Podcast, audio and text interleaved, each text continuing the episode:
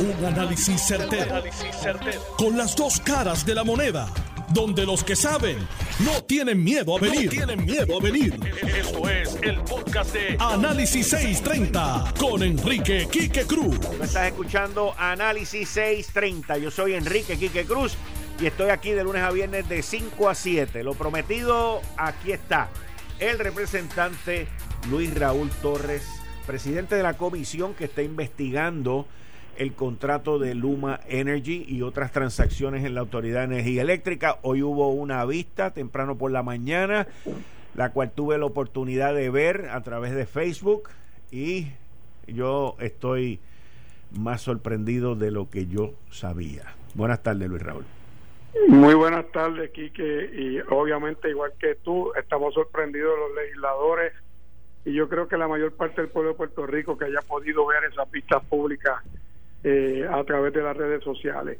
Eh, algo muy terrible lo que hoy pudimos ver, donde vimos un presidente de, una junta de directores de la Autoridad de Energía Eléctrica y un director ejecutivo que prácticamente entregaron eh, sus prerrogativas eh, fiduciarias que tienen como parte de esa junta de directores y de dirigir la autoridad en representación del pueblo de Puerto Rico. Muy lamentable lo que pudimos eh, recibir en las vistas públicas del día de hoy.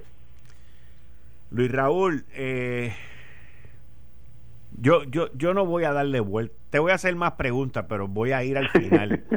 Porque es que tengo que ir al final porque este tú vislumbras que luego de hoy hayan referidos al Departamento de Justicia local por obstrucción a la justicia y por perjurio? Bueno, yo te voy a decir lo siguiente aquí, que todo lo tenemos que evaluar, ¿verdad? Yo no quiero llegar a conclusiones finales en ese aspecto, pero me parece que ha habido irresponsabilidad y pudiera rayar en negligencia grasa eh, la forma en que manejaron esta situación de, la creación de esta eh, este contrato a través de la P3 y de y eh, este señor que preside la Junta de Directores de la Autoridad de Energía Eléctrica eh, haya eh, permitido que se hayan hecho una serie de representaciones en ese contrato que afectan la seguridad del sistema energético de Puerto Rico y lo pone en alto riesgo y sobre todo que se están entregando los activos de una corporación pública que hoy opera en monopolio de miles y miles de millones de dólares a una empresa privada que está ayudando el propio gobierno a crear. Y eso es una de las cosas que yo dije que vamos a analizar en la comisión. Si el gobierno de Puerto Rico puede crear una empresa privada para que administre parte de algo que, que está en manos del gobierno y se lo puede ceder de esa forma, porque eh, Luma se está creando aquí en Puerto Rico sin poner un centavo de sus compañías matrices ni de nadie que no sea el dinero del gobierno de Puerto Rico a través de la autoridad y a través de, de, nuestro gobierno, de los fondos del pueblo. Y, claramente y descaradamente me contestaban así estos dos funcionarios que eso se iba a pagar con los fondos del pueblo de Puerto Rico. Y definitivamente esos son asuntos que tenemos que evaluar con detenimiento para determinar cuáles pudieran ser violaciones a las responsabilidades de estos funcionarios y tener que referirlo a justicia o a, quien corresponda, en definitiva. Y de igual manera, nosotros evaluamos si constitucionalmente y legalmente el gobierno de Puerto Rico puede crear una empresa privada para que administre los sistemas de energía eléctrica en Puerto Rico, porque esta compañía no es una compañía que viene y se formó aquí o que viene con su dinero y se está montando con su dinero y con y está haciendo los planes y las evaluaciones con su dinero lo está haciendo con el dinero del pueblo de Puerto Rico a través de la Autoridad de Energía Eléctrica y de la P3. Yo la razón por la cual te hago la pregunta es que en múltiples ocasiones, tanto al director ejecutivo de la Autoridad de Energía Eléctrica como al presidente de la Junta de Gobierno de la Autoridad de Energía Eléctrica, Ralph Crail, tú le hiciste las advertencias de que estaban bajo juramento después que te contestaban con contestaciones, que valga la redundancia, que yo entiendo que tú tenías conocimiento que la información era distinta. Sí, sí, hay cosas que ellos me dijeron que no es como ellos la, las contestaron. Eso lo vamos a corroborar con, el, con, con los demás testimonios que hemos recibido las vistas públicas también. Por ejemplo, tú le preguntaste en una, ¿han transferido empleados a la P3 y te dijeron que no y que no Me dijeron que no y yo tengo Y tú viniste y tú viniste y le, le, volviste a decir que ellos estaban bajo juramento. Sí, le, te lo dije varias veces porque el conocimiento que nosotros tenemos previo es que sí que ha habido transferencias de empleados de, de energía eléctrica a la P3. También tenemos conocimiento de, de, algunos funcionarios que ellos han movido, incluso ellos sutilmente lo que me dieron, no, una, una persona renunció eh, aquí y se fue a trabajar con la P3 allá. Este, yo le dije, pero ¿quién es la persona? Ah, que no sé, o sea, una sola persona y ellos no saben quién es. Entonces yo le dije, pues me van a pasar el nombre de esa persona, el cargo que ocupaba la autoridad, el salario que tenía y cuál es el puesto que se le dio en la P3. Y entonces pues ellos como que, uno dice, se ahogaron, tragaron gordo eh, porque saben que cuando yo le estoy haciendo la pregunta es porque probablemente tengo algún conocimiento de eso. Y además, eh, otra de las cosas cuando le advertí también lo que estaban bajo juramento es cuando le pregunto sobre la reunión en Fortaleza. Ese, era, esa era mi próxima pregunta, porque tú le preguntaste sobre la reunión, pero sigue, sigue tú. Sí, con, el gobernador Pedro Pierluisi para que él lo citó a todos los miembros de la Junta para hablar y pedirle que aceleraran todo el trámite que tenía que hacer la autoridad para poder completar este proceso para que todo esté listo el primero de junio. Y Craig me iba a negar la reunión. Y yo para evitar que él se eh, entrara en un perjurio directo le dije recuerde que usted estaba bajo juramento y no me diga que la reunión no se dio porque yo conozco que la reunión se dio ¿ve? este y sí este tuvo entonces ahí cagaron otra vez gordo porque estuvieron que empezar a darme detalles de la reunión porque obviamente no se podían negar a darme detalles de lo que allí pasó y lo que pasó es que varios miembros de esa junta de directores ya comienzan a, a pedirle al gobernador Pierluisi de que este contrato debe ser enmendado y debe ser corregido en muchas áreas para que sea un contrato que de verdad sea beneficioso al pueblo de Puerto Rico y no sea un contrato para favorecer exclusivamente los intereses de Luma Energy. Eh, hubo un momento en que tú le... Eh, yo quiero que tú me expliques esto porque tú estabas allí, tú lo hiciste varias preguntas sobre esa reunión con el gobernador.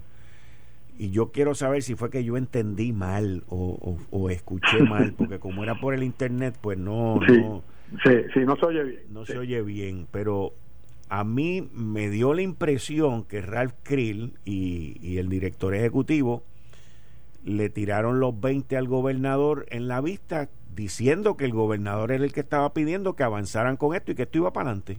Eso fue lo que figuraron ante la vista, sí, correctamente, de que esto iba para adelante, que había que completar todos los trámites para que esto estuviera listo el primero de junio. No importaba qué. No importaba qué. No importaba qué, sí.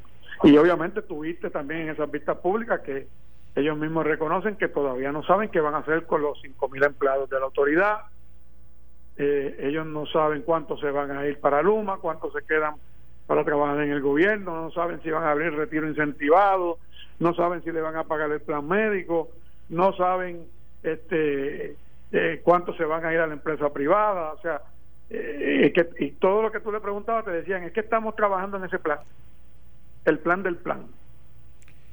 Me di cuenta de eso también, eso fue en la parte final de todos los planes, de todas las preguntas que ustedes hicieron en términos de los empleados. El problema más grande aquí es la transferencia de los empleados. Mira aquí que, mira el problema más grande que tiene el pueblo de Puerto Rico con este contrato. Este contrato se supone que va a pasar todo esto a Luma Energy el primero de junio y Luma Energy se convierte en el dueño y señor de la transmisión y distribución de la energía eléctrica en Puerto Rico, de la fase gerencial, de la fase de facturación, de la fase de manejo de las oficinas comerciales, y de otras cosas más que le están pasando a Luma Energy, ¿verdad? Entonces, el servicio al cliente incluso. Pero todo esto comienza el primero de junio, que ya vamos a estar en plena temporada de huracanes. Correcto. Que de hecho, los especialistas en meteorología están diciendo que se debe adelantar la época de huracanes para el 15 de mayo, porque esta va a ser una temporada eh, muy activa y que en los últimos cuatro o cinco años han habido tormentas que se han originado en el mes de mayo. Y entonces, en plena temporada de huracanes, nosotros vamos a estar en lo que ellos llaman una transformación de la Autoridad de Energía Eléctrica, que yo la llamo el desmantelamiento. Y van a estar pasando algunos empleados a Luma, otros supuestamente a otra agencia del gobierno y no sabemos a dónde. Imagínate que Luma solamente puede reclutar mil empleados y, algunos de esos empleados sean celadores de línea o especialistas en el área de transmisión y distribución, pero que no, no son abastos ni suficientes para cubrir las necesidades de esa área de la Autoridad de Energía Eléctrica. Entonces Luma dice que si no se van los empleados de la Autoridad de Energía Eléctrica con ellos, ellos también tienen que 14 mil solicitudes y que de ahí van a coger empleados, pero esos empleados si los cogen para ser celadores de línea, si no tienen experiencia y nunca han trabajado en eso, tienen que ir a la escuela de celadores. Y la experiencia es que un celador de línea toma tres meses en adiestrarse, o a veces hasta más. Eh, me han dicho que hasta seis meses y demás en la escuela de celadores. Eh, me está, hay personas que me dicen que puede ser hasta mucho más de seis meses. Entonces, ¿quién nos va a responder a nosotros por el sistema de transmisión y distribución si sucede algo con una tormenta tropical? No voy a hablar con uno categoría 5 como María, con una tormenta tropical, una tormenta bananera, esa que nos azotan y que nos quedamos sin, sin servicio de energía eléctrica porque los cables chocaron unos con otros, las ramas eh, tumbaron el sistema, las ramas de los árboles. Y Luma no esté preparada y entonces no hay empleados en la autoridad porque la autoridad fue desmantelada porque dicen, ya hay comentarios corriendo públicos de que Luma dijo que ellos se van a pertrechar allí y el primero de junio ellos van a sacar a los empleados que no trabajan con ellos y se van a hacer cargo de todo. Mira, Luis Raúl. Entonces no hay un plan de seguridad aquí para proteger en esa situación al pueblo de Puerto Rico y le recuerdo al pueblo de Puerto Rico que miremos a Texas, que ahora vinieron estas nevadas, que hacían 100 años que no nevaba en Texas, tumbaron el sistema de energía eléctrica, afectaron todo eso allí y las compañías en Texas se están acogiendo al capítulo 11 de la ley de quiebra porque dicen las compañías privadas que no pueden responder ahora a restablecer el servicio porque no les es costo efectivo. Ese es uno de los grandes peligros para el pueblo de Puerto Rico. No se trata solamente de proteger a los empleados de la Autoridad de Energía Eléctrica.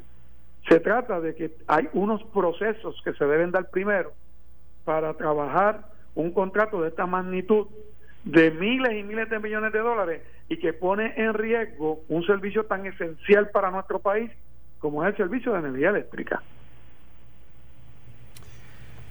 Y yo, yo, y estamos a casi 100 días, más o menos, es lo que estamos. Sí, sí, yo, yo espero, mira, yo espero hacer cinco vistas más adicionales que tenemos proyectadas y de ahí nosotros tener unas posibles soluciones a todo esto. De hecho, en el corto plazo, en los próximos días, estaremos discutiendo en la comisión, los miembros de la comisión, una serie de recomendaciones que nos van a ayudar a tratar de, de, arrojar luz y de mejorar esta situación. De hecho, ninguno de nosotros hasta ahora estamos diciendo simplemente esto hay que cancelarlo. Si me preguntaras a mí por lo que yo he visto en los documentos que hemos examinado, las recomendaciones de los expertos con los que he estado reunido, eh, es que se debiera eliminar ese contrato y empezar desde cero, sea con Luma o con otra compañía. Pero como hay una insistencia de los funcionarios de gobierno que cada vez que tú le preguntas usan la coletilla de que eso es la política pública, eso es lo que dice la ley, eso es lo que tenemos que hacer, eso es lo que nos pidió el gobernador, pues por lo menos yo creo que debiera haber una apertura para hacerle cambios sustantivos a áreas de ese contrato que protejan a los empleados, que protejan la seguridad de, del servicio eléctrico para el pueblo de Puerto Rico, que protejan los fondos, que haya una supervisión adecuada sobre Luma Energy. De eso es que estamos hablando, Quique. Sí, porque cuando tú le preguntaste que quién iba a supervisar, ellos te dijeron que eran P3 y en P3 no hay nadie que sabe de esto, según ellos. según ellos, según ellos. En P3 no hay nadie que tenga ese expertise, no lo hay. Entonces, están hablando por ahí públicamente de que se van a ir que llevar una serie de los gerenciales de la autoridad, pero es que no dicen que los gerenciales de la autoridad son los que han llevado todo esto eh, mal administrado al fracaso. Yo. Eso es lo que dicen. ¿Por qué no dejar la propia Junta de la Autoridad de Energía Eléctrica, que sea la que supervise a Luma y todo ese proceso, que ahí sí hay unos expertos que son unos funcionarios independientes que fueron nombrados a esa Junta que son especialistas y expertos en ese tema energético y que representan también hay unos representantes de los consumidores, hay unos representantes del interés público y que son los que han tenido toda la experiencia en el manejo de todo lo que está pasando en la autoridad. A mí, a mí lo más que me chocó fue... En el término del policy, ¿verdad? Del policy, de lo que es la política pública. A, mí lo más que me chocó fue cuando tú le hiciste la pregunta, creo que fuiste tú, no estoy seguro, yo sé que fue en la parte final, a ambos, y ninguno de los dos te supo dar una contestación, que eso es fatal, porque ellos son los patronos. Ellos son los patronos que dónde estaba el presupuesto para pagarle a los empleados que no, se vayan ahí. mira, ninguno de los funcionarios que ha venido a las vistas, ni Fermín Fontane, ni Edison Avilés, ni los dos que vinieron hoy, Craig y, y el otro, el director ejecutivo, eh, ninguno de ellos nos ha podido contestar a nosotros dónde está el dinero para pagar a los empleados que no quieran ir con Luma y que van a ser transferidos supuestamente a las agencias del Estado. ninguno de ellos nos ha dicho que hay un plan de cómo lo van a hacer y cómo los van a ubicar. Entonces, hoy me trataron de hacer creer el director ejecutivo de la autoridad de que la ley decía que ellos iban a conservar el mismo salario, los empleados que se pasen a otras agencias, yo le pedí que lo buscara en la ley y no lo pudo encontrar porque lo que dice la ley es que Ocalar y la Autoridad de Energía Eléctrica tendrán que elaborar un plan de eh, reclasificación y eh, eh, redistribución de, de los salarios para reubicar esos empleados, que no hay ninguna garantía de que si una persona que hoy se gana 20 mil dólares en la autoridad, por decirle un sueldo, va a otra agencia, le tengan que pagar 20 mil dólares, a lo mejor le bajan el salario y le van a pagar 10. Ahora, Porque eso es un plan de reclasificación y redistribución salarial. Pero eso no existe. Eso no existe hoy, no, ninguno puede decirme dónde está. Dijeron que está en plan y que lo están trabajando, que han comenzado, pero tienen que hacerlo contra el primero de junio. O sea, ellos tienen una fecha fatal ahí que lamentablemente, por lo que hemos visto en estas vistas públicas, eso lo van a hacer a la carrera, como hicieron este contrato de 330 y pico de páginas y se lo dan a los miembros de la Junta de Directores de la Autoridad el viernes, el fin de semana de los padres y le dan este contrato viernes para que ese fin de semana del Día de los Padres, que es domingo, lean ese, esas 300 y pico de páginas y el lunes vengan a discutirlo y solamente lo discuten por 43 minutos y lo aprueban 7 a 1. Pero tú sabes que ellos han tenido nueve meses para rebuscar ese contrato y hacer este eh, bueno, acomodos en ese contrato. El comité, el comité de la P3, el comité de la P3 pero los directores de la Autoridad de Energía Eléctrica, con excepción de, de ninguno de ellos pudo ver todos esos documentos. Mira, yo tengo caja y caja aquí de los documentos que le hemos pedido, porque son tantos los documentos que hay que examinar. Entonces, hoy yo le pregunté, le di al presidente de la Junta de Directores de la Autoridad el, el, requerimiento de documentos que le hicimos para que él leyera todos los documentos que él me informó que nunca vio, que nunca recibieron. Y entonces yo digo, ¿y qué, cómo yo aprueban esto? Si ellos nunca no examinaron nada de eso. Ahora, yo ¿cómo, le pregunté, ¿cómo contempla la legislatura y cómo contempla la ley también habilitadora de todo este proceso el que una empresa privada pueda hacer compras multimillonarias, inclusive con sus subsidiarias, sin pasar por proceso de subasta? Bueno, ellos alegan que después que cumplan con todos los requisitos legales en Puerto Rico, que lo pueden hacer, y de hecho nosotros tenemos información de que Cuantas, que es una de las matrices de Luma, le notificó a todas sus eh, subsidiarias que estén eh, listas para venir a licitar en Puerto Rico porque en algún momento se va a requerir los servicios eh, para mejorar el sistema de transmisión y distribución de energía eléctrica en Puerto Rico y que una de sus subsidiarias, que es Luma, está administrando ese proceso. La semana que viene, ¿hay vista? Sí, la semana que viene, el martes, a las 10 de la mañana, viene la alianza de los empleados, de las uniones de los empleados y los retirados y los gerenciales de la Autoridad de Energía Eléctrica, que incluso vienen con un piquete masivo que convocaron aquí frente al Capitolio y el miércoles viene por la mañana a las 10 de la mañana Fermín, eh, no, Fermín, no, perdóname, eh, Omar Marrero, que es el, director ejecutivo de la AFAF, y por la tarde, a las 3 de la tarde, viene la directora de Ocalar, que es a la que le corresponde elaborar el plan para responder lo que va a pasar con los empleados y los retirados de la Autoridad de Energía Eléctrica. Bueno, pues seguimos contigo la semana que viene, mantenemos la línea de comunicación. Quique, una sola, una sola frase te voy a dejar. Yo comienzo a ver esto como el tumbe del siglo XXI. Wow. Son miles y miles de millones de dólares que están en juego aquí del pueblo de Puerto Rico. No solamente el billón y medio de dólares que le van a pagar a Luma por su contratación, sino son los casi dos mil billones que le van a pasar en, en transferencia, en reembolsos de todos los gastos por todo lo que va a hacer Luma con el sistema, más el acceso a los 10 mil millones de dólares que eh, puso FEMA que lo administra la autoridad y que se los van a ir pasando a Luma según los trabajos que vayan haciendo y requiriendo a Luma y la, la gente que ellos subcontraten. Este es el tumbe del siglo XXI. Wow. Yo creía que había sido uno que está en el muelle, pero por lo que veo... Bueno, el del muelle también en algún momento lo vamos a investigar. Ya estamos en ese proceso. Gracias a una resolución que radicó mi compañero y amigo José Aponte, el representante PNP José Aponte, que investigó eso el cuatrienio pasado y vamos a continuar haciéndolo ahora para también sacar a reducir las cosas que están mal hechas. No es que estemos opuestos a las APP, no es que estemos opuestos que hay servicios que a lo mejor en una alianza correctamente realizada se puede hacer para beneficio del pueblo de Puerto Rico, pero no podemos permitir que las cosas se hagan con los pies. Muchas gracias, Luis Raúl. Hablamos la semana que viene. Muchas gracias, que pasen buen fin de semana. Gracias, igualmente para ti y tu familia. Ahí ustedes escucharon al representante Luis Raúl Torres, eh, quien preside la comisión que está investigando el contrato de Luma Energy y nos acaba de informar que en conjunto con el representante José Aponte del Partido No Progresista van a hacer otras investigaciones por otros contratos multimillonarios otorgados en la pasada administración. Eh, estás escuchando el podcast de Noti1. Análisis 630 con Enrique Quique Cruz.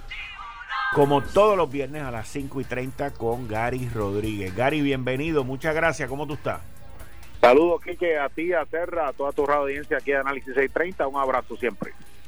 Bueno, Gary, presentaron el proyecto de admisión y los populares están histéricos, están graves.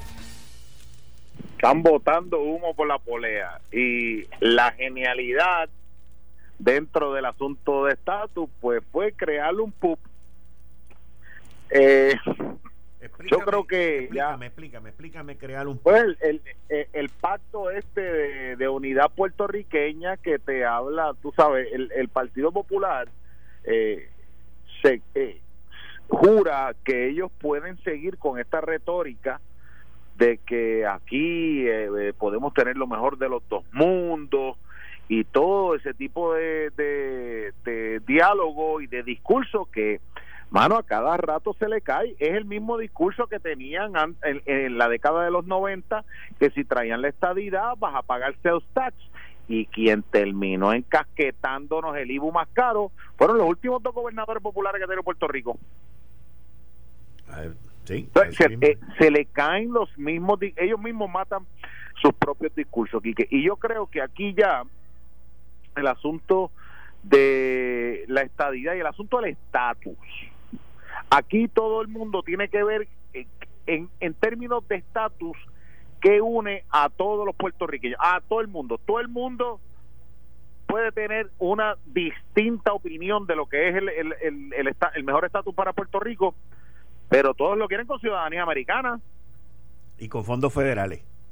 Y con fondos federales, hasta, hasta el pipiolo más independentista quiere que no, pues denos la, eh, con los ciudadanos americanos y podemos tener una ciudadanía americana y una boricua también, pero la ciudadanía americana la debemos tener porque es un derecho ya por nacimiento.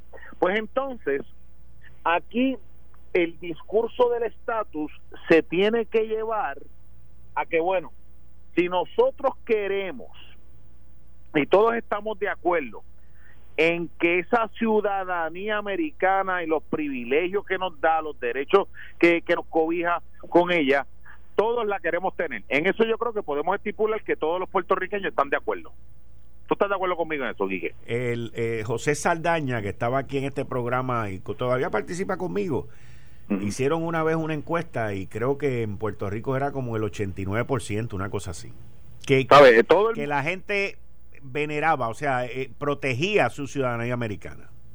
y hecho y el y ese 11% te puedo garantizar que no ha tenido mucha relación, que ese 11% que no la valora, que no ha tenido relación con gente que no son ciudadanos americanos, que no ha visto el calvario que pasa alguien que no es ciudadano americano cuando tiene una oferta de trabajo aquí, cuando tiene que venir a estudiar en, en la nación americana. Y con todas las vicisitudes que pasan ellos, nada más en un viaje, el tener que pasar aduana por, por decírtelo eh, de esa manera. Pero la realidad es que la ciudadanía americana consolida el pensamiento de estatus de todos los puertorriqueños, que cualquiera que sea la fórmula de estatus que usted favorezca, usted lo quiere con ciudadanía americana. En eso estamos claros. Pues entonces, el discurso aquí entonces tiene que transformar y decir, dentro de las opciones que tenemos allá afuera, ¿cuál de todas las opciones que tiene Puerto Rico para evolucionar y salir de ese estatus colonial que desde su génesis era uno transitorio, ¿cuál de las opciones le da más valor a esa ciudadanía americana que todos queremos tener? ¿El ELA te sube el valor de la ciudadanía americana? No. No puedes votar por el presidente.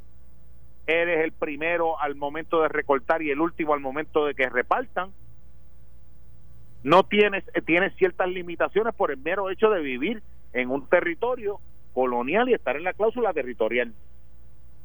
La independencia fortalece y sube la acción de esa ciudadanía, de esa ciudadanía americana que tanto todos asesoramos.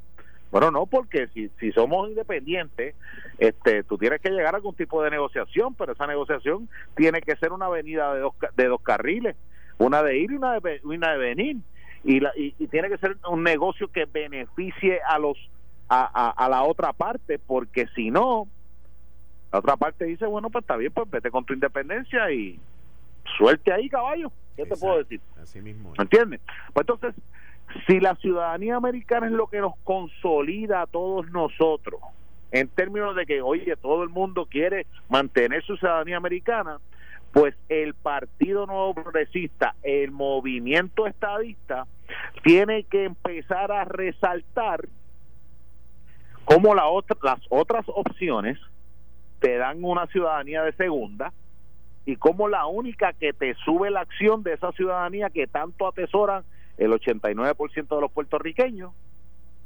aumenta de valor con la estadidad.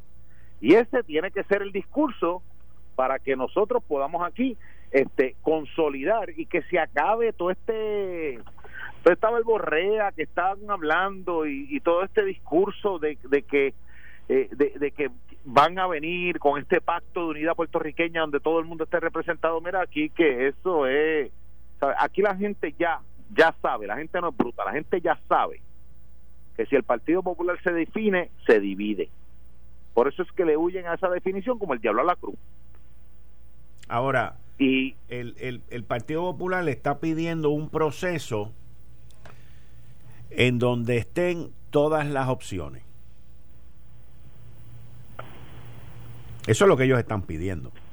Bueno, y yo te, y yo te puedo decir que eso pues, es estirar el chicle un poquito más, pero todas las opciones estaban incluidas en el no. El cuco más grande que tenía el Partido Popular democrático. Los opositores a la estadidad, y yo recuerdo porque yo estaba, yo, yo llevo, yo llevo desde niño en esto, era, ah, vamos a un plebiscito a estadidad, sí o no, y los mismos líderes del PNP decían, espérate, pero es que ahí se nos van a unir todos en contra de estadidad. Yo me acuerdo cuando el difunto que en paz descanse, querido amigo Héctor Ferrer, firmó un acuerdo con Ricardo Rosselló donde el, próximo, donde el, el próximo paso iba a ser estadidad sí o no y después que Rosselló ganó no se atrevió a hacerlo que eso fue un grave error.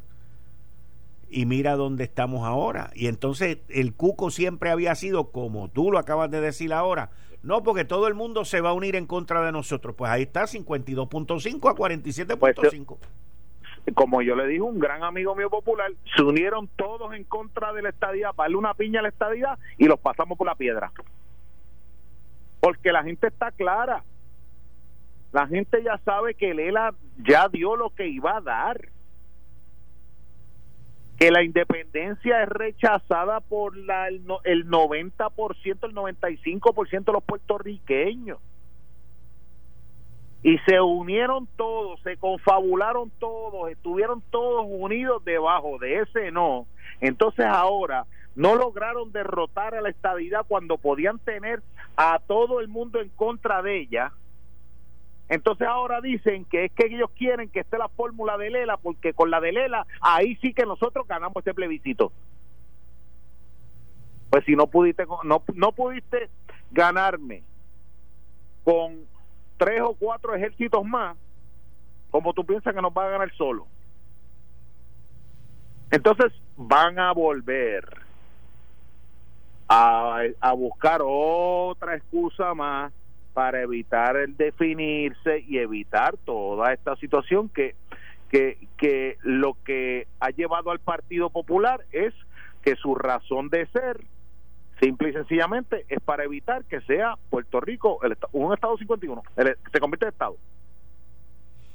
Ya el Partido Popular en términos ideológicos a lo que a lo que lo han llevado es a decir, mira, nosotros estamos aquí para torpedear la estadía.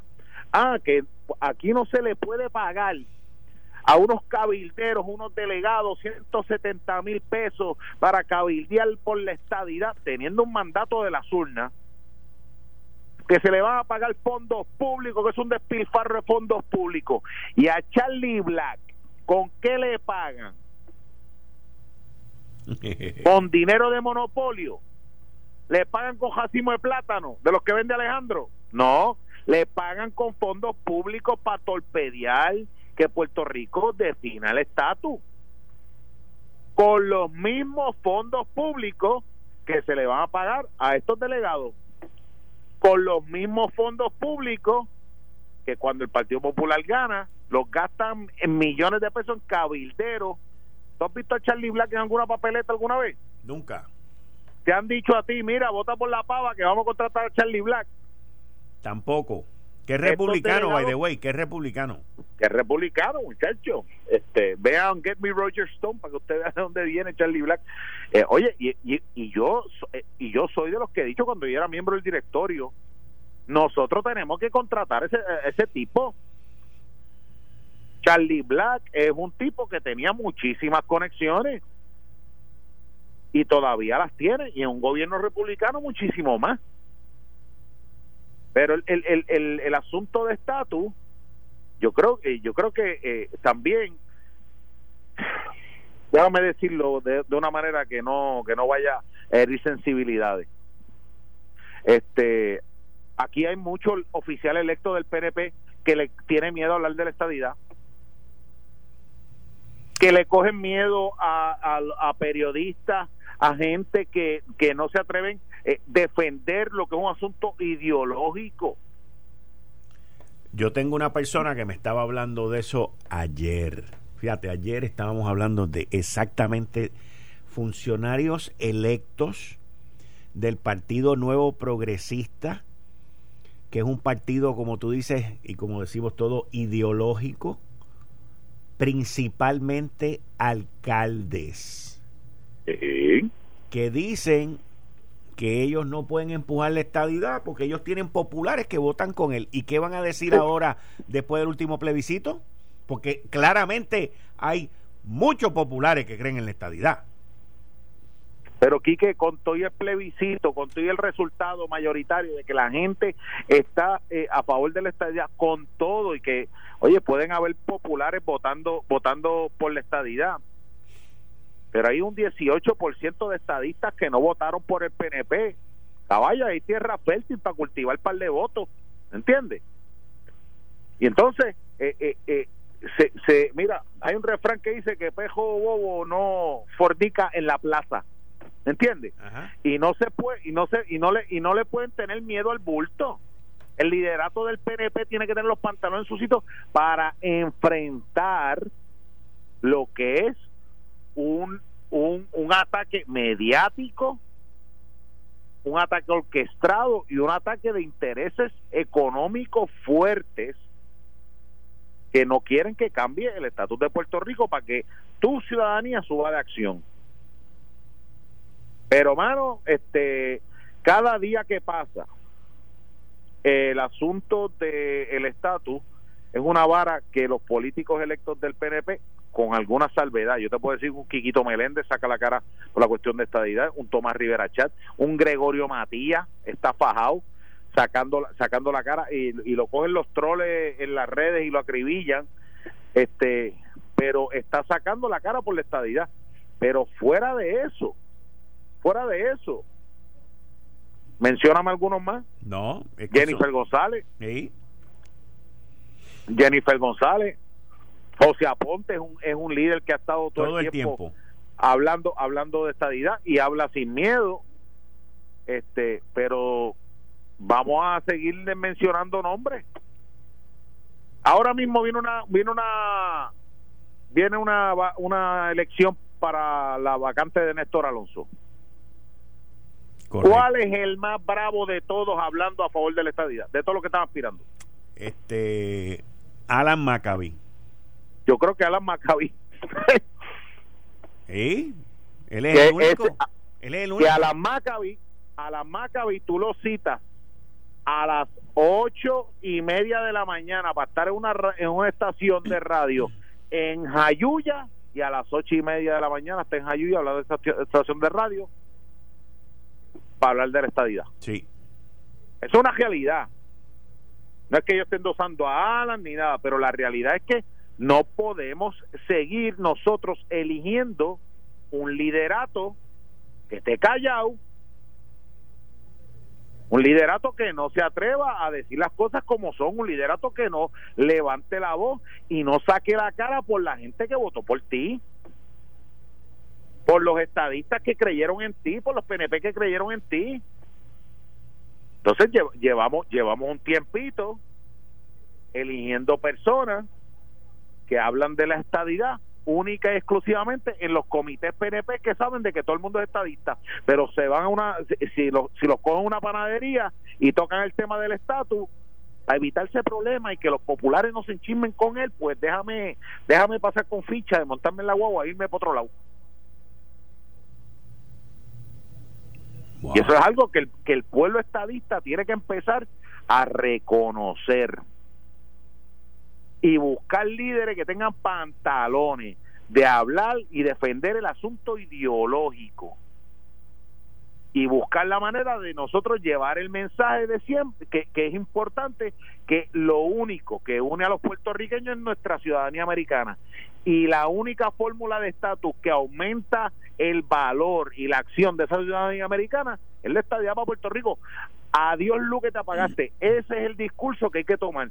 Y esas son las puertas que hay que abrir en Washington ahora con estos delegados. Así que yo voy a estar buscando en esa papeleta como elector, te estoy hablando como elector, de los delegados, y yo voy a estar buscando líderes que no tengan miedo a hablar. Estás hablando de la elección especial para representante en la Cámara, ¿verdad? Yo estoy hablando de todo. De todo, de todo lo que viene. Yo me, yo me cansé, yo estoy cansado, Quique, de que siempre sea, siempre sea un grupo pequeño los que sacan la cara por un partido. Sí. Yo cuando estuve en la yo cuando estuve en la legislatura donde quiera que haya que ir a, defender el líder, a defender el partido.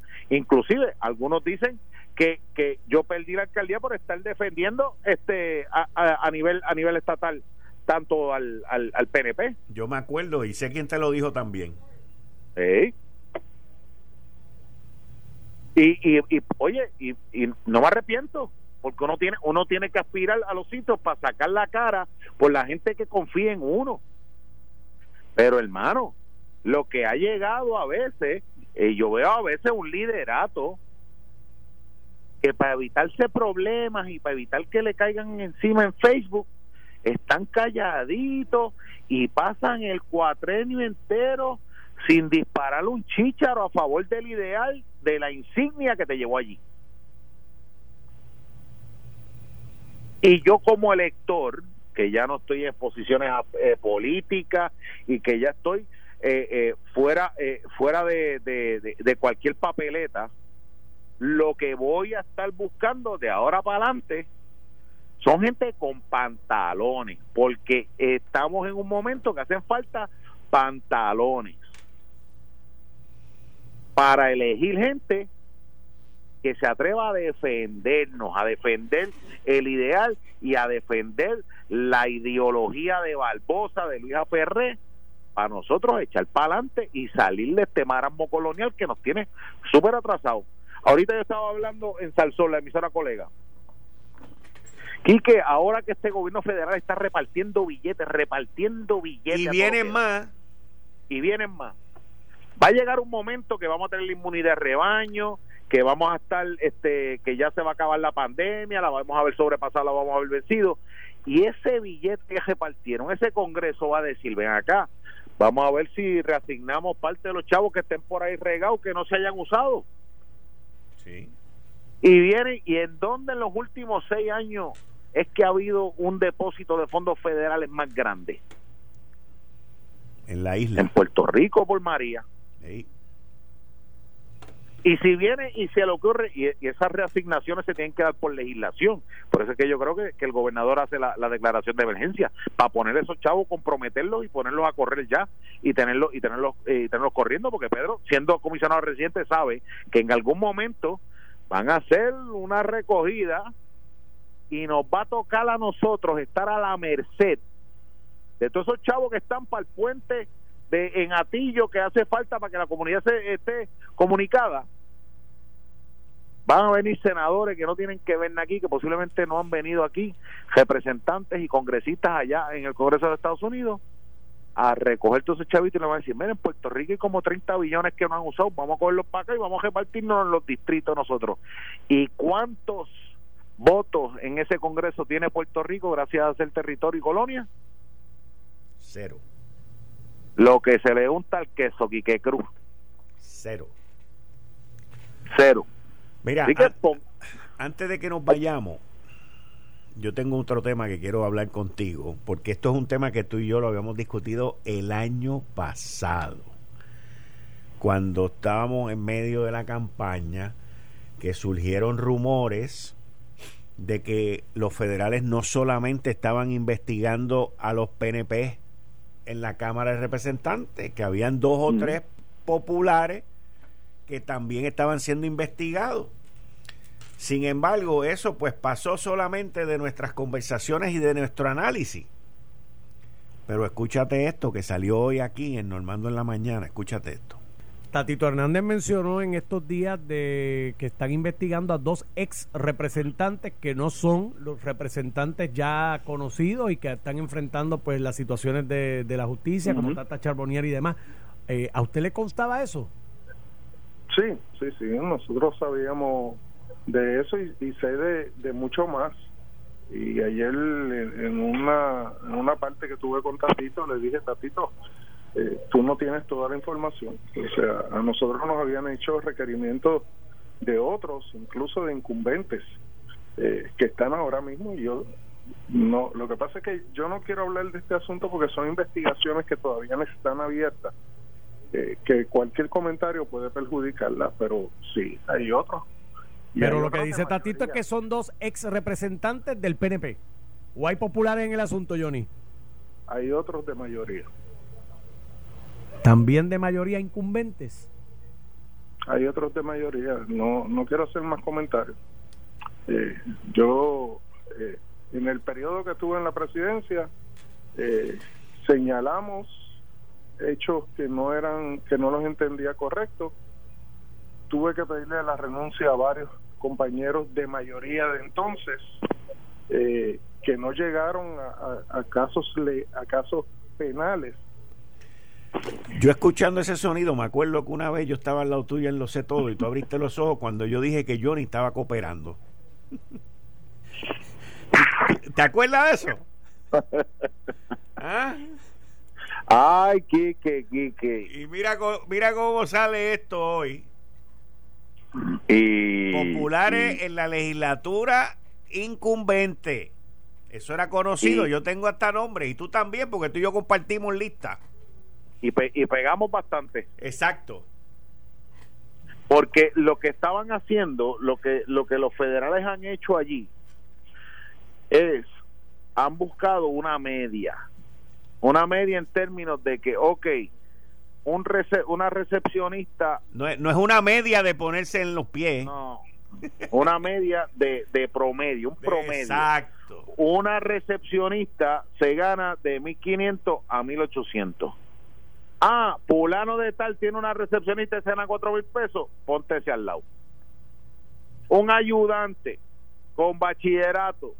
Por eso es que nosotros hemos recalcado tanto la reclasificación eh, eh, los, la reclasificación de puestos, que haya unos, unos puestos de que, mira, si tú, si tú eres ayudante y tú eres tienes bachillerato, te puedes ganar hasta 3.500 pesos. Si eres ayudante y tienes maestría, pues te puedes ganar hasta 4.500. Y establecer unos rangos, porque lo que hay ahí ahora mismo es que lo que ha habido siempre que esa discreción del legislador y los federales lo que hicieron fue cogieron todos los presupuestos todos los presupuestos de las oficinas y verificaron si al que eh, a quién tú le estás pagando esta cantidad de dinero y esta cantidad de dinero sobrepasa esa media, ese promedio que es lo que paga el resto de la Cámara de Representantes o el resto de los legisladores por eso por esos servicios.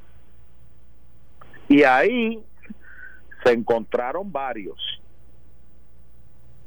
Y la cosa parece que no ha terminado y Johnny Méndez nos confirmó lo que nosotros habíamos hablado en este programa y en, y, en, y, en los y en los todo también. Así mismo es. Así mismo es, papá.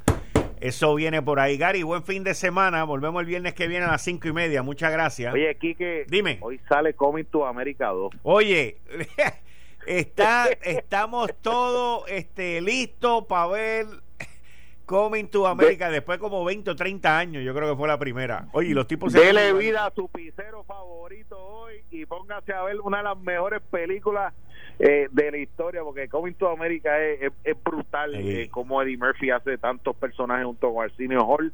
Así que hoy, esta noche nos vamos para Zamunda. Sí, señor. Sí, señor. Un abrazo. Gracias, igual. Buen fin de semana. Y ustedes escucharon a Gary Rodríguez.